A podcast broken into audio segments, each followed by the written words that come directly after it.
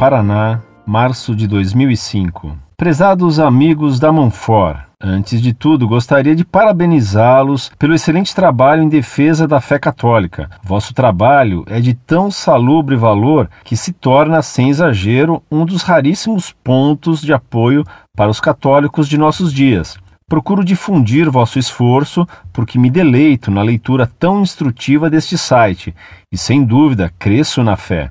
Já consultei-vos em outra ocasião e fui respondido com destreza. Desde já agradeço. É com muita alegria que venho dar minha colaboração a Montfort com o escopo de elucidar os consulentes a respeito dos erros da renovação carismática católica, a qual servi no chamado Ministério de Música por algum tempo, porém o suficiente para depor contra os erros lá ensinados e perpetrados. Saí da RCC não porque conhecia Monfort, pois tomei conhecimento do site um bom tempo depois, mas sim saí porque eu estudava e eu tinha que dar explicação da minha vida a todos os membros do movimento, apenas por faltar em algumas reuniões que eles promoviam e que a presença era de obrigação dos servos. Quando eu faltava, já me ocorria a sensação de pressão que eles fariam na reunião seguinte. Preocupava-me em não perder a cabeça e pedia que não se preocupassem,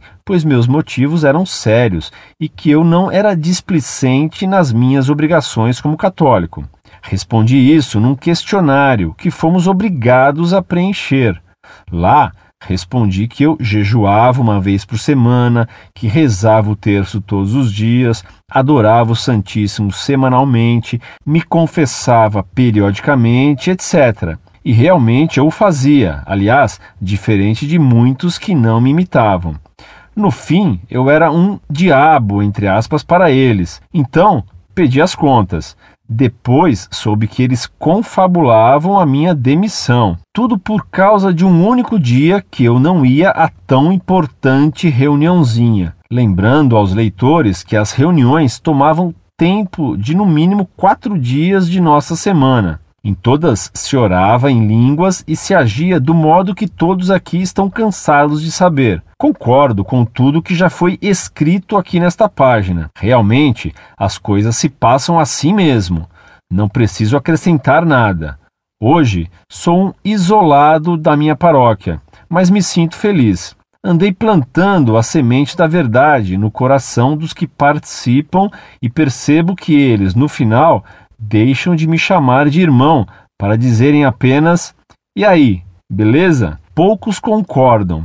Minha família, graças a Deus, já não apoia este movimento, que mais se preocupa em números e conversão por emoção. Eu li um livro do professor Felipe Aquino e quero transcrever aqui o absurdo que ele ensina aos leitores de seus livros, livros considerados, pelos que o conhecem, como livros da mais alta sabedoria. Ele tem fama de sabichão, sim, e não adianta negar. Eis o execrável. Abre aspas. A grande maravilha que Deus está fazendo na sua igreja por meio da renovação carismática católica é renová-la no Espírito Santo. Quem não se fechar a esta chuva de graças poderá experimentar uma religião viva, não ritualista, mecânica, sem vida e sem sentido.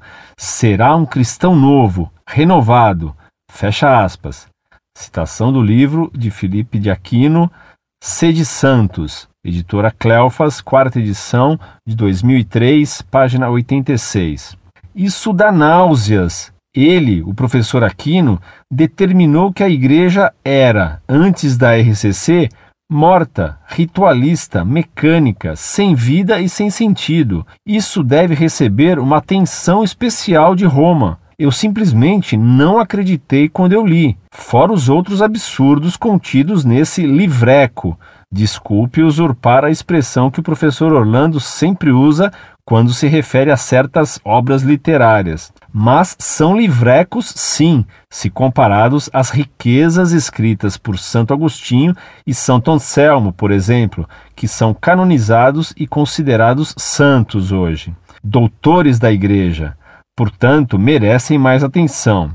Fiquem com Deus, na paz de Cristo e o amor de Maria. Feliz Páscoa, do seu aluno. Muito prezado, salve Maria. Muito obrigado por ter-me como seu professor. Isso só me honra. Agradeço muito também o seu depoimento sobre a canção nova, que confirma minhas críticas ao padre Jonas Abib, autor de livrecos cheios de heresia e vazios de qualquer conteúdo sério. Tenho recebido vários depoimentos, inclusive em caráter pessoal, contando o que ocorre, por exemplo, nos acampamentos da Canção Nova. Não conheço o livreco do professor Felipe de Aquino. Troquei com esse professor algumas cartas depois de críticas que havia feito ao padre Jonas e cheguei até a convidá-lo a me visitar. Ele acabou não aceitando. O professor é inteiramente dominado sentimentalmente pelo padre Jonas, apesar de ser incapaz de defendê-lo das críticas que lhe movo, mas recusa tomar atitude, porque conhece esse padre há mais de 30 anos. Como se essa longa ligação pessoal fosse comprovação de ortodoxia. O parágrafo que você cita do livreco do professor Felipe de Aquino é lamentável.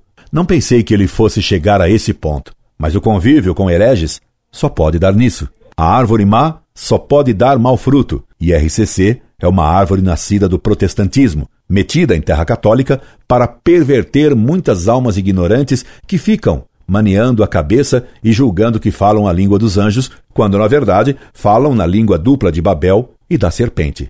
Neste dia de Páscoa, quero lhe retribuir os votos que você me mandou. Que Deus Nosso Senhor lhe conceda muitas graças nessa Páscoa. Que ela lhe seja muito santa.